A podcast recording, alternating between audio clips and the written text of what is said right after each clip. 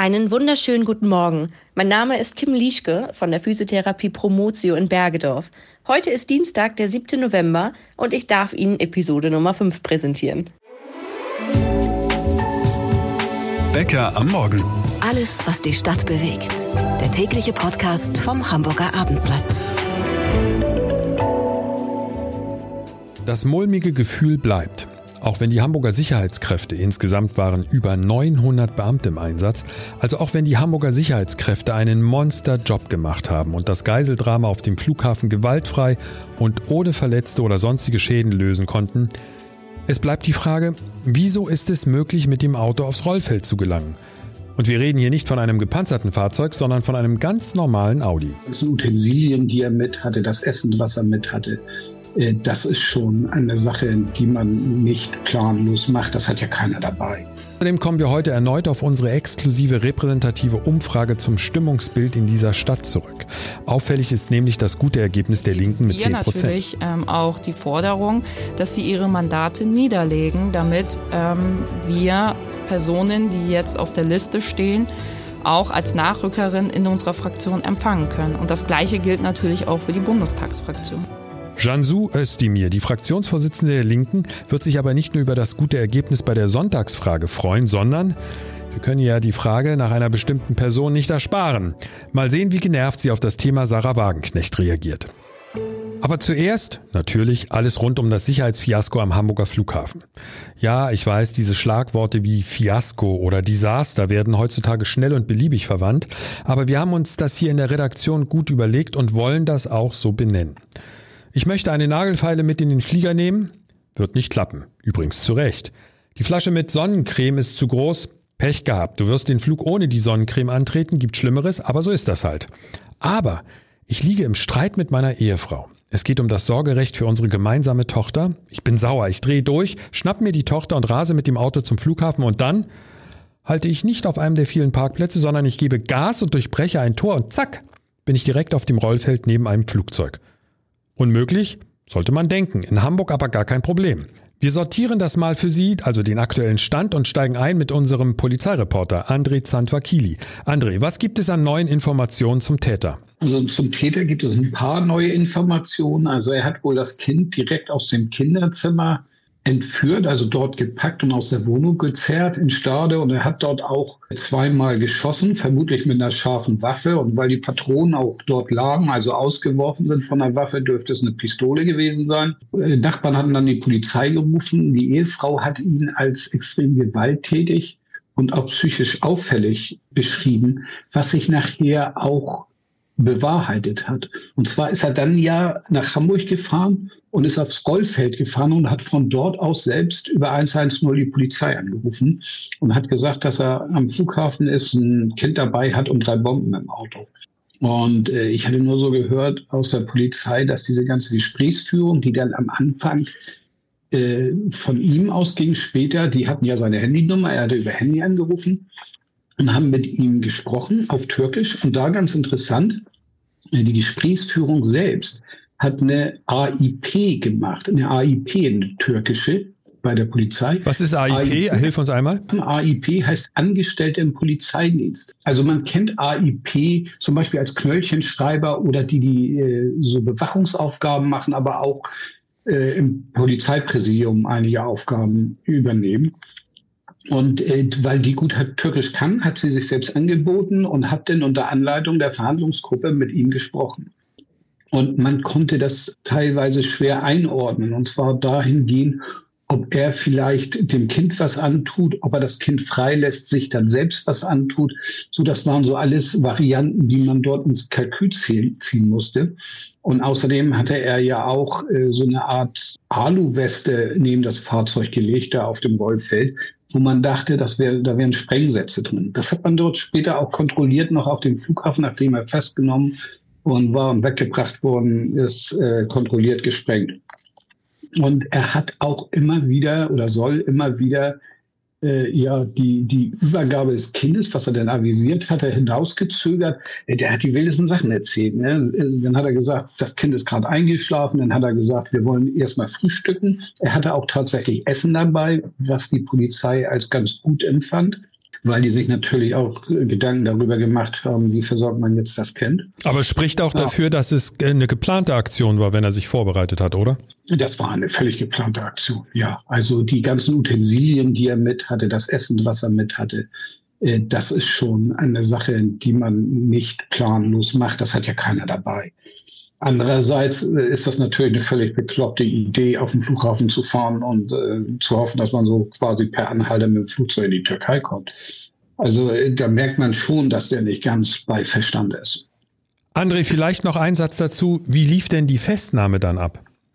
Das soll relativ unspektakulär gewesen sein. Er soll sich nachher, er soll nachher über äh, Schmerzen am Fuß geklagt haben, was vielleicht auch die ganze Sache nochmal beschleunigt hat, weil dann wird sowas ja immer unangenehmer, nicht nur vom Zeitfaktor her. Und dann hat man ihn einfach festgenommen dort auf dem Flughafengelände und weggebracht.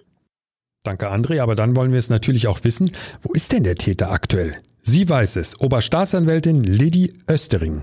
Der Beschuldigte befindet sich aktuell im Untersuchungsgefängnis. Er wird im Laufe des Tages einem zuständigen Ermittlungsrichter vorgeführt werden. Die Zentralstelle Staatsschutz bei der Generalstaatsanwaltschaft Hamburg hat ja die Ermittlungen übernommen und wird einen ähm, Haftbefehlsantrag heute stellen.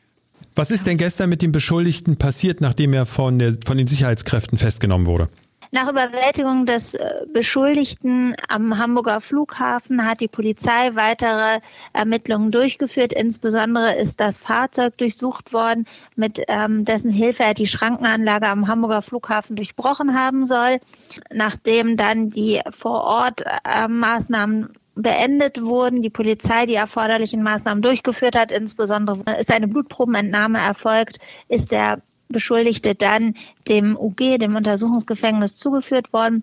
Dort äh, befindet er sich, bis dann gegen ihn ein Haftbefehlsantrag gestellt wird. Wir müssen ja immer mit sowas vorsichtig sein in dem Stadium der, der Entwicklung, aber können Sie uns was über die möglichen Anklagepunkte sagen? Die Ermittlungen werden derzeit von der Generalstaatsanwaltschaft Hamburg insbesondere wegen des Verdachts der Geiselnahme, der Entziehung Minderjähriger und wegen Delikten nach dem Waffengesetz geführt. Die Pressesprecherin der Staatsanwaltschaft hier in Hamburg, Lady Östering. Aber noch einmal zum Thema Sicherheit am Flughafen. Fragen wir nach bei unserem Kollegen Volker Nester aus unserer Wirtschaftsredaktion. Er steckt tief im Thema Hamburger Flughafen. Volker, was ist deine Bewertung? Wie gut ist denn der Hamburger Flughafen gesichert? Ja, der ist offensichtlich äh, überhaupt nicht gut gesichert. Äh, das hat man jetzt ja zum zweiten Mal innerhalb äh, weniger Monate gesehen. Äh, Im Sommer gab es ja, äh, ja diese Aktivisten der letzten Generation, die da mit einem ja, mit einem Seitenschneider durch den Zaun äh, kommen konnten. Und äh, jetzt äh, die Sache äh, mit dem Auto wirft natürlich kein gutes Licht äh, auf die Sicherheit äh, hier in Hamburg. Aber wenn ich das jetzt mal vergleiche, solche privaten Vergleiche hinken immer, aber ich glaube, es wird deutlich, worauf ich hinaus will. Bei mir zu Hause wird eingebrochen und ich habe gemerkt, naja, die sind da durch das eine Fenster gekommen, was nicht gesichert ist. Dann werde ich ja, wenn ich nicht ganz bekloppt bin, dieses Fenster sichern für die Zukunft. Warum hat der Flughafen nicht diese Schritte unternommen, nachdem die letzte Generation ebenfalls bis aufs Rollfeld gekommen ist?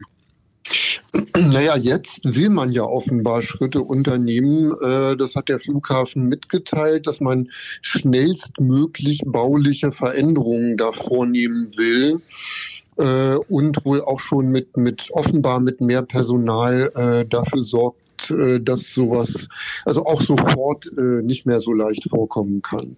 Das heißt, jetzt wird reagiert, aber es musste erst was passieren sozusagen. Ja, offenbar. Offenbar ist es so, ja. Äh, wobei die Gewerkschaft der Polizei ja auch äh, politische äh, Konsequenzen fordert, äh, dass eben äh, gesetzliche Standards da äh, dann greifen. Welche könnten das sein? Naja, äh, Bundesinnenministerin äh, Nancy Faeser will ja ohnehin, hat ja ohnehin angekündigt, ein Gesetz zum besseren Schutz der kritischen Infrastruktur auf den Weg zu bringen. Und da könnte man auch solche Dinge sicherlich festschreiben. Denn es ist ja so, es gibt äh, internationale Richtlinien, äh, für, für den Schutz von Flughäfen, die nach den äh, Terroranschlägen von 2001 erlassen wurden. aber äh, offenbar werden da keine konkreten Maßnahmen vorgeschrieben, sondern nur ja allgemein, dass eben äh, Fahrzeuge kontrolliert werden müssen und so. Das, das Verrückteste an der Sache ist ja eigentlich nur, dass ich als Passagier gescannt werde. Mir wird meine Flasche mit Sonnencreme abgenommen. Mir wird meine Nagelschere aus dem Rucksack genommen, was ja auch alles völlig in Ordnung ist. Dagegen hat ja auch gar keiner etwas. Wir sagen ja, alle Sicherheit geht vor. Aber wenn ich mich einfach dazu entschließe, mit dem Auto durch eine Schranke zu fahren, bitte, be my guest. Ja, gut, es ist jetzt eben, äh, man kann sich darüber unterhalten, wie sinnvoll und wie gut das tatsächlich umgesetzt worden ist. Äh, nun ist es natürlich nicht so, dass man normal ohne Kontrolle äh, mit seinem Auto äh, aufs Vorfeld ge gelangen kann. Äh, es sind da ja schon, wie der Flughafen sagt, mehrere Schranken eben durchbrochen worden. Nur, ich meine ganz klar, sowas darf natürlich nicht vorkommen. Und es gibt äh, offensichtlich ja andere Flughäfen, die das besser gelöst haben mit äh, Metalltoren und so. Das nehmen wir dann aber auf jeden Fall mal mit. Also die gute Nachricht. Es soll sich ja beim Thema Sicherheit hier am Hamburger Flughafen etwas tun. Mal sehen, wie schnell. Danke an Volker Nester aus der Abendblatt Wirtschaftsredaktion. Achtung, Floskelalarm. Die politische Landschaft wurde ordentlich durcheinandergewirbelt. Aber diese Floskel stimmt in diesem Fall. Der Grund? Unsere exklusive repräsentative Umfrage, die das Meinungsforschungsinstitut Trend Research für uns durchgeführt hat. Wie würden die Hamburger aktuell wählen? Die SPD bleibt vorn, aber deutlich runter, 31 Prozent. Grüne runter auf 19, die CDU deutlich rauf, 18 Prozent, die AfD ebenfalls rauf, 14. Die FDP wahrscheinlich raus mit 4 Prozent. Und was ist mit der Linken? Gegen den Bundestrend in Hamburg ziemlich gut. Bei uns im Podcaststudio Jansu Özdemir, Fraktionsvorsitzende der Linken hier in Hamburg. Hallo und herzlich willkommen. Die Linken kommen ja in unserer Umfrage auf 10 Prozent. Für Sie und Ihre Partei ist das doch total erfreulich, oder? Ja, das ist kurz gesagt wirklich sehr erfreulich. Und woran liegt? Ich glaube, das liegt ähm, an unserer kontinuierlichen und beharrlichen Arbeit, ähm, gerade mit unseren ähm, wichtigen Schwerpunkten der sozialen Gerechtigkeit haben wir uns ähm, in der Bürgerschaft, aber auch außerhalb der Bürgerschaft ähm, einen Namen gemacht und viele, die uns wählen, wissen, dass sie sich auch gerade bei diesen Themen auch auf uns verlassen können. Und ähm, dazu muss man natürlich auch sagen, vor dem Hintergrund ähm, der gewerkschaftlichen Kämpfe, die wir ja zurzeit auch in Hamburg haben, ähm, sehen uns natürlich auch viele der Betroffenen bei den Protesten auf der Straße. Das heißt, ich glaube, das heißt, sie sind glaubwürdig. Ich würde sagen, dass wir glaubwürdig sind und ich glaube, es ist ein wichtiger Faktor, dass wir immer wieder versuchen, ähm, Themen, ähm, die wir auf der Straße erleben, die im Alltag der Menschen wichtig sind, ähm, die in die Bürgerschaft tragen, aber auch die Inhalte, die wir in der Bürgerschaft diskutieren, die Beschlüsse, auch wieder in die Stadtteile tragen. Haben Sie Lust, mit uns noch etwas tiefer in die Zahlen einzusteigen? Sie kennen jetzt ja theoretisch nur das eine Chart mit der berühmten Sonntagsfrage. Wir haben noch ein paar weitere Fragen gestellt, also qualitative Fragen. Und ich tippe mal, die Ergebnisse werden nicht nur Sie, sondern auch unsere Hörer sehr interessieren. Sind Sie bereit? Gerne. Und dann sind wir natürlich auch, und ich kann es Ihnen nicht ersparen, nachdem wir so ein bisschen die Schleife gedreht haben, müssen wir Sie mit einem Thema tierisch wahrscheinlich nerven. Soll ich es aussprechen oder wollen Sie? Machen Sie es gerne. Sarah Wagenknecht. Oh. Ah. ja, ist jetzt keine Überraschung, haben Sie wahrscheinlich geahnt. Ja. Also wir fangen mal an. Als erstes haben wir gefragt, sollte es eine Obergrenze für die Aufnahme von Flüchtlingen in Hamburg geben? Die Antwort, also zumindest uns hier in der Redaktion hat sie von der Vehemenz schon etwas überrascht. 75 Prozent der Hamburger sagen, ja, es sollte eine Obergrenze geben. Was ist Ihre erste Reaktion darauf? Die Frage ist ja, ähm, kann man eine solche Obergrenze überhaupt einführen vor dem Hintergrund ähm, der Not und des Leids, die wir jetzt mit den aktuellen Kriegen im Nahen Osten, im Mittleren Osten, aber auch in der Ukraine gerade mitbekommen? Ich würde sagen, nein. Und vielleicht ähnlich überraschend, auch 58 Prozent der Wähler ihrer Partei sagen, ja, wir sind dafür. Ja, das ist ähm, natürlich eine Antwort, ähm, die ich äh, jetzt nicht so begrüßen würde. Ähm, ich habe da eine andere Position, meine Partei ja natürlich auch. Ähm, wir sind gegen diese Obergrenze, ähm, die ist total unrealistisch. Und ähm, ich finde, gerade auch ähm, als Kind einer migrantischen Familie, die natürlich mhm. auch von Krieg ähm, und ähm, von solchen Konflikten betroffen war, dass das überhaupt ähm, wenig mit Solidarität zu tun hat. Wenn man persönlich in einer solchen Situation steckt, dann ähm, ist die erste Frage, die man beantwortet ähm, haben möchte, ist es in Ordnung für Sie, wenn auch ich in Frieden leben kann und wenn ich überhaupt überleben kann? Und das ist für viele Menschen, die eben auf der Flucht sind, ja auch die Frage, nämlich ähm, mein Kind soll überleben, mein Kind soll eine Perspektive haben. Insofern ähm, ist das natürlich auch eine emotionale Frage, aber auch eine Frage, die momentan von rechter Seite sehr stark aufgeheizt wird. Und ähm, ganz oft wir die Problematik haben, ähm, dass wenn irgendetwas im Land schief läuft, das ist dann zum Beispiel die Benachteiligung von ärmeren Menschen, aber auch nach der Corona-Pandemie und auch mit der Inflation haben wir natürlich viele sozialpolitische mhm. Probleme. Ganz oft, das haben wir. Das ist übrigens, wenn ich Sie unterbrechen darf, das ist ja eigentlich nicht sehr freundlich, aber gerade haben Sie das Wort Inflation genannt. Das ist übrigens laut unserer Umfrage das Nummer eins Thema, das wichtigste Thema für Ihre Wähler, also für die Wähler der Linken. Ja, das sehe ich auch so, denn die Inflation, ähm, die wirkt wirklich rein. Also ich meine, das ist ja auch im Alltag der Familien so, wenn man vor allen Dingen mehrere Kinder hat, das hat ja auch, das haben auch die Zahlen des Statistischen Bundesamtes ja nochmal deutlich gemacht, Familien mit mehreren Kindern sind stärker von Armut bedroht. Und ähm, wenn wir uns nochmal die Statistik angucken, jedes vierte Kind in Hamburg, jeder vierte Jugendlicher ist von Armut äh, bedroht oder lebt in Armut. Und das sind wirklich erschreckende Zahlen. Äh, und diese Entwicklung war aber absehbar. Und deshalb haben wir ja auch während der Corona-Pandemie immer wieder deutlich gemacht, dass wir jetzt gegensteuern müssen. Vielleicht nochmal zurück zur Frage der Obergrenze. Das ist ja eine sehr theoretische Frage. Sie haben mhm. völlig recht. Die meisten Leute, also ich wüsste auch gar nicht, wie man das umsetzen soll. Aber ist da nicht so ein Bedürfnis der Menschen einfach, dass sie sagen, ohne dass wir jetzt in Kategorien von gut, gute Menschen oder schlechte Menschen denken, dass Menschen einfach das Gefühl haben, so kann es nicht weitergehen. Wir verlieren teilweise vielleicht sogar aufgrund der aktuellen Ereignisse, Stichwort Demonstration in Essen, die Kontrolle über unser Land. Und ich schließe noch was hinten dran. Wissen Sie, wann ist, was der Moment war, wann ich aufrichtig Menschen bedauert habe oder bemitleidet habe, die sich bei einer Partei wie die Linken engagieren? Dieser Moment, das werde ich nie vergessen.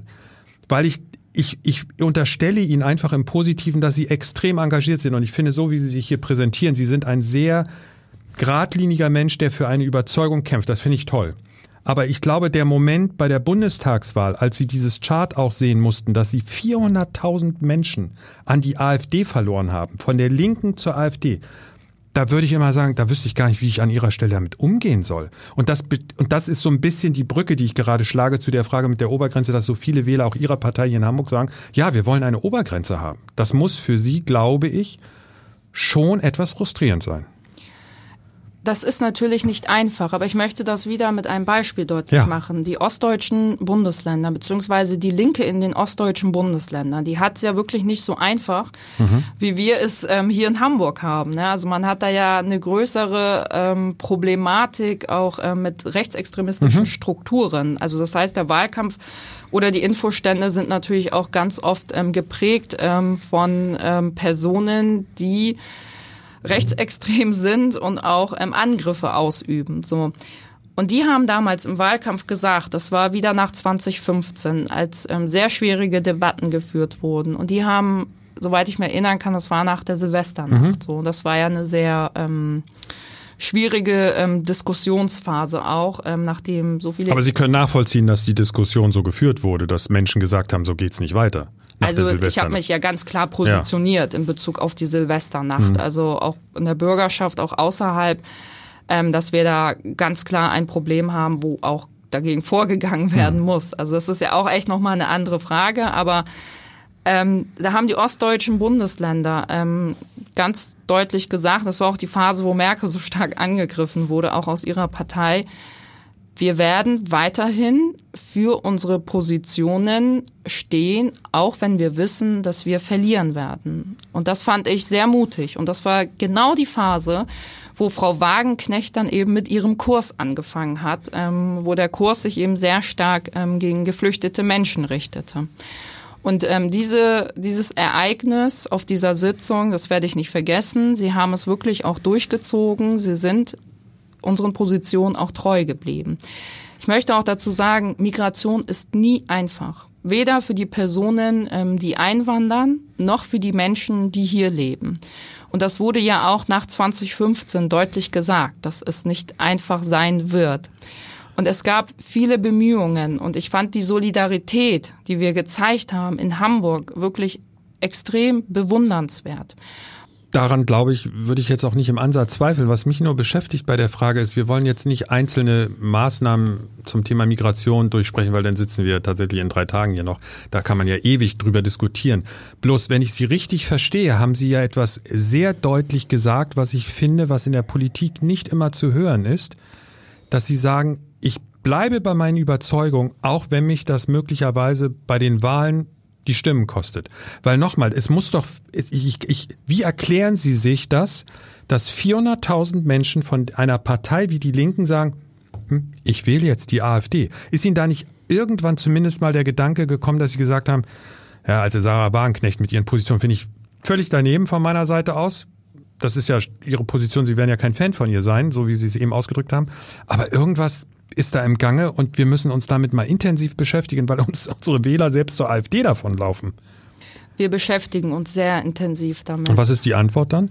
Die Antwort ist ja gar nicht so einfach. Das haben Sie ja immer bei ähm, Wahlen, wenn es Wählerwanderungen gibt. Das ist natürlich ein sehr hm. extremes ähm, ja, das ist sehr extrem. Beispiel und auch kein erfreuliches ähm, Beispiel.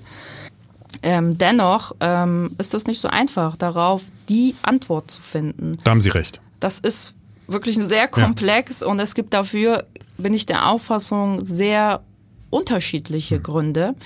Ähm, manchmal wird damit argumentiert, ähm, dass äh, vor allen Dingen, wenn Menschen ähm, auch Angst davor haben, um ihre Existenz zum Beispiel, um die finanzielle Existenz. Ähm, wenn Angst vor Wohlstandsverlust ist ja im Moment ein großes Thema. Dass das dann eben auch eine Rolle spielen kann. Wir haben ja unter unseren Wählerinnen das muss man ja auch sagen, nicht nur Menschen, ähm, die aus ärmeren Verhältnissen kommen, mhm. sondern auch wirklich viele Menschen, ähm, denen es finanziell gut geht. Dann, wenn ich das jetzt richtig verstehe, dann haben Sie nicht mal im Ansatz oder vielleicht doch mal eine Sekunde mit dem Gedanken gespielt, Sarah Wagenknecht zu folgen? Nein. Mitzugehen? Nein, auf keinen Fall. Sie haben ja eine Parteikollegin hier in Hamburg, ich Jacqueline, weiß, ja. Jacqueline Nastic, die gesagt hat, ich wechsle. Das ist ja wahrscheinlich auch ein Tiefschlag. Naja, es hat sich ja vor längerer Zeit schon abgezeichnet, ähm, dass Jack Dinastic ähm, sich ähm, von der Partei verabschiedet hat, dass sie wirklich schon lange nicht mehr im Namen der linken Initiativen ergriffen hat. auch davor war es ruhiger um sie, würde ich halt das beschreiben. Und es gab auch weniger Gespräche, vor allen Dingen nach der letzten Bundestagswahl. Und ähm, das ist ja ein längerer Prozess. Also wir reden ja über einen Zeitraum von fast acht Jahren. Also so lange geht die Debatte. Sie konnten sich ja sozusagen damit anfreunden. Sie haben es geahnt. Ich habe es geahnt. Ähm, man bekommt das natürlich auch aus einigen ähm, Gesprächen mit, mhm. ähm, in welche Richtung jetzt ähm, andere gehen aus der Partei. Ähm, jetzt aktuell auch unser Abgeordneter Metin Kaya, der die Fraktion ähm, verlassen hat und auch aus der Partei ausgetreten ist. Ähm, wir sind äh, überhaupt nicht der Auffassung, dass man nachtreten muss ähm, mhm. oder jetzt unglaublich kritisieren mhm. muss. Es kann passieren, dass ähm, man sich aus einer Partei entfremdet und ähm, rausgeht. Ähm, was wir aber ganz stark kritisieren ist, ähm, sie sind, sie haben für die Linke kandidiert. Sie haben mhm. auf dem Ticket ähm, unserer Partei ihre Mandate gewonnen. Deshalb ähm, erheben wir natürlich ähm, auch die Forderung, dass sie ihre Mandate niederlegen, damit ähm, wir Personen, die jetzt auf der Liste stehen, auch als Nachrückerin in unserer Fraktion empfangen können. Und das Gleiche gilt natürlich auch für die Bundestagsfraktion. Das ist natürlich ein ganz, ganz schwieriger und umstrittener Punkt und dass Ihnen das sozusagen auf der Seele liegt, kann ich total nachvollziehen. Zum Schluss würde ich Ihnen natürlich gerne noch die Zahl präsentieren der Menschen, die sagen, Sarah Wagenknecht könnte ich mir vorstellen zu wählen. Wobei wir immer dazu sagen müssen, eine Vorstellung in einer theoretisch, also es ist ja eine theoretische Situation, das sollten wir jetzt nicht eins zu eins in ein Wahlergebnis umrechnen, aber ich glaube schon, dass sie sich möglicherweise, ich bin ganz vorsichtig, aber sie werden sich doch schon Sorgen machen müssen, weil 79 Prozent der Hamburger sagen, nein, ich kann mir das nicht mal vorstellen. Aber 21 Prozent sagen ja. Und wiederum, wenn wir nur auf die linken Wähler gucken, sind es tatsächlich 42 Prozent ihrer Wähler, die sich in irgendeiner Form damit anfreunden könnten. So, das ist ja nicht wegzudiskutieren, dass das eine Gefahr ist für die Linken. Nein, das ähm, würde ich auch nicht sagen. Also das ist natürlich jetzt eine Phase, in der wir auch ähm, wirklich sehr stark sagen, ähm, wir wollen für unsere Inhalte, für unsere Partei kämpfen und freuen uns, dass wir jetzt auch wieder Neueintritte beziehungsweise Wiedereintritte haben und ähm, möchten natürlich auch dazu aufrufen, sich in der Linken auch ähm, aktiv zu beteiligen und für die Belange zu kämpfen, weil es ist ja wichtig, dass die Linke vor allen Dingen auch in der hamburgischen Bürgerschaft vertreten ist, weil gerade Fragen ähm, der Mietenpolitik zum Beispiel, wenn Menschen sich die Miete nicht mehr leisten können, ähm, wenn Menschen arbeiten, arbeiten, arbeiten, aber von ihrem Gehalt nicht leben können. All das sind ja Fragen, die wir in die Bürgerschaft tragen. Und wenn wir es nicht machen, wer macht es dann? Sie ist Fraktionsvorsitzende der Linken hier bei uns in Hamburg, Jansu Özdemir, und wir können festhalten, sie ist eine Überzeugungstäterin und das ist in diesem Fall absolut positiv gemeint, egal welcher politischen Seite Sie, liebe Hörer, angehören. Sebastian, und was hat Marcel heute vergessen? Okay, Sebastian, was ist heute? Ja, heute wird's alt. Hab, du bist ja. Danke, die Anspielung habe ich sofort verstanden. Du bist ja ein großer, großer Musikfan. Das wissen wir ja alle. Ja. Und ich habe dir was mitgebracht. Ich spiele dir jetzt einmal was vor.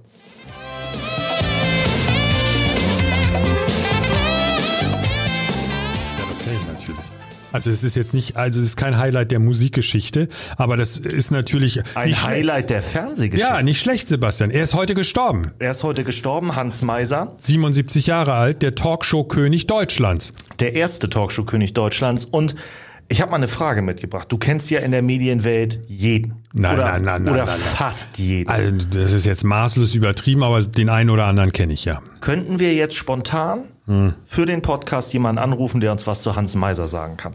Ich kenne jemand, den ich bei solchen Gelegenheiten gerne raushole, weil er tatsächlich von Kirch bis Gottschalk tatsächlich alle kennt.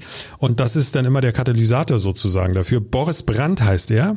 Und Mit Doppel R. Ja, ja, Boris. Und der hat äh, früher für ProSieben gearbeitet, für Produktionsfirmen und ist jetzt Geschäftsführer hier in Hamburg von Hamburg 1. Wollen wir es probieren? Probieren wir es.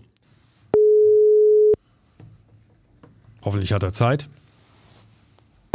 Für dich doch immer. Brandt? Hallo Boris, hier ist äh, Marcel. Marcel, grüß dich. Vom Hamburger Abendblatt. Hallo. Hallihallo, wie geht's dir? Mir geht's blend. Im Studio ist mit Sebastian Günther. Sebastian Moin, ist mein verantwortlicher Redakteur und wir haben gerade über Hans Meiser gesprochen, der ja nun gestorben ist. Ähm, Boris, du hattest, wenn ich mich richtig erinnere, mit ihm beruflich zu tun. In welcher Zeit war das? Hast du bei RTL mal gearbeitet oder bei, äh, hattest du über ProSieben mit ihm Kontakt? Nee, weder noch. Ich war bei Endemol und habe da war er bei RTL, äh, beziehungsweise auch in der ausklingenden Phase von RTL. Und da hatte ich mit ihm über, ja, ich will jetzt nicht lügen, drei, vier Formate gesprochen, die wir vorhatten. Ich habe Endemol ähm, ist eine Produktionsfirma, muss man dazu sagen. Die genau, Endemol ist eine Produktionsfirma, ähm, eine große, die machen so Big Brother und sowas alles. Und da war ich damals Chef und ich habe halt mit Hans Meiser immer, also ich habe probiert, ihn irgendwie ins Fernsehen zurückzubringen, weil ich das ganz, ganz, ganz schlimm finde, wenn jemand so ein, also so einen Sender mit aufgebaut hat und so ein super Standing hatte und so erfolgreich war, dass der plötzlich einfach so aussortiert wurde, weil das Handwerk, was er kann, das konnte er immer noch. Das heißt, seine Talkshow am Nachmittag war, hat ja eingeschlagen wie eine Bombe damals. Absolut, absolut. Und, und wie ist das denn zu Ende gegangen für ihn? Naja, also irgendwann, irgendwann haben sie ihn, wie sagt man so schön, ausfaden lassen. Ne? Und das, ich glaube, dass jemand, der, der das gerne, sehr gerne mit sehr viel Herz und Leidenschaft gemacht hat, ähm, und ich, ich kann das sehr nachempfinden, weil es mir sozusagen ähnlich geht, was die Fernsehbranche betrifft, ähm, da ist man dann eines Tages plötzlich weg, dann wird man nicht mehr angerufen, dann wird man nicht mehr gefragt, dann wird man noch eingeladen, wenn dann so irgend so Charity-Tag ist oder so, um sich ans Telefon zu setzen. Aber das war es dann auch. Und das ist für jemand, der tatsächlich sein Handwerk beherrscht und der ja viele Sachen auch mit erfunden hat und so. Also ich meine, der war, der Mann war Nachrichtenchef, ein Tag wie kein anderer. Da gab es ganz, ganz viele Sachen, die der Mann mit erfunden hat. Und das war für den schon, glaube ich, sehr, sehr traurig, dass er dann irgendwie so langsam ausgemustert wurde. Und ohne, und ohne ihn wäre RTL nie so erfolgreich gewesen. Das muss man auch mal sagen. Wahrscheinlich ist es so, ja. Sebastian, du hast das damals ja nicht bewusst miterlebt, diese Zeit. Als, ich bin zu jung. Als, als diese Talkshow wirklich durch die Decke gegangen ist. Guckst du heute noch Talkshows am Nachmittag irgendwas in der Richtung, wenn du nicht arbeitest? Also es gab früher, das ist aber auch schon ein bisschen her, das war so nach der Schule gab es dann immer so diese ganzen aufeinanderfolgenden Talkshows, Arabella oder so hießen die und Oliver Geissen und äh, Brit. Brit aber das ist doch, da hat Hans Meiser. Das ist doch die Zeit. Das aber, ist die Zeit. Aber im Endeffekt ist, äh, hat Hans Meiser doch für diese ganzen Talkshows den Weg geebnet, oder? Ja, das hat er und er hat vor allen Dingen eins, Freunde, und jetzt heißt es, sich gemütlich hinsetzen, tief durchatmen. ähm, er ist dafür verantwortlich, dass es Oliver Pocher gibt. Denn Oliver Pocher ist in seiner Talkshow aufgetreten mit einem furchtbaren Outfit. Als DHS-Kind ähm, ist er da durch die Gegend gesprungen. Es war wirklich wahnsinnig. Und das war aber der Anfang von dem Olli Pocher, der bis heute ja nichts anderes macht als das. Boris, vielen Dank dafür. Vielen Dank. Sehr gerne. Hans Meiser, um ehrlich zu sein, ich konnte diese ganzen Talkshows nicht ertragen. Ich fand's schrecklich. Trotzdem ein Pionier, heute Ja, ja, ja. gestorben mit 77 Ja, Jahren. und ich finde auch, da hast du recht, dass du nochmal die Kurve kriegst. Wir müssen, ich finde das immer ganz wichtig, dass man anerkennt, dass jemand sein Handwerk beherrscht hat. Und da war er einfach, er hat das hervorragend gemacht. Die Quoten waren Bombe. Nur weil ich damit nichts 40 anfangen kann. Pro- 40 Prozent. Ja, gut, da war, war die Konkurrenz vielleicht aber auch noch nicht so groß. Aber trotzdem, das ist herausragend. Er ist ein Pionier des deutschen Fernsehens und das müssen wir an der Stelle dann auch anerkennen. Das haben wir zusammen mit Boris Brandt, mit Marze Becker und mit mir, Sebastian Günther. Wir hören uns morgen wieder, liebe Hörer. Tschüss und bye bye. Ein Podcast von Funke. Weitere Podcasts vom Hamburger Abendblatt finden Sie in unserer Abendblatt Podcast App und auf abendblatt.de slash podcast.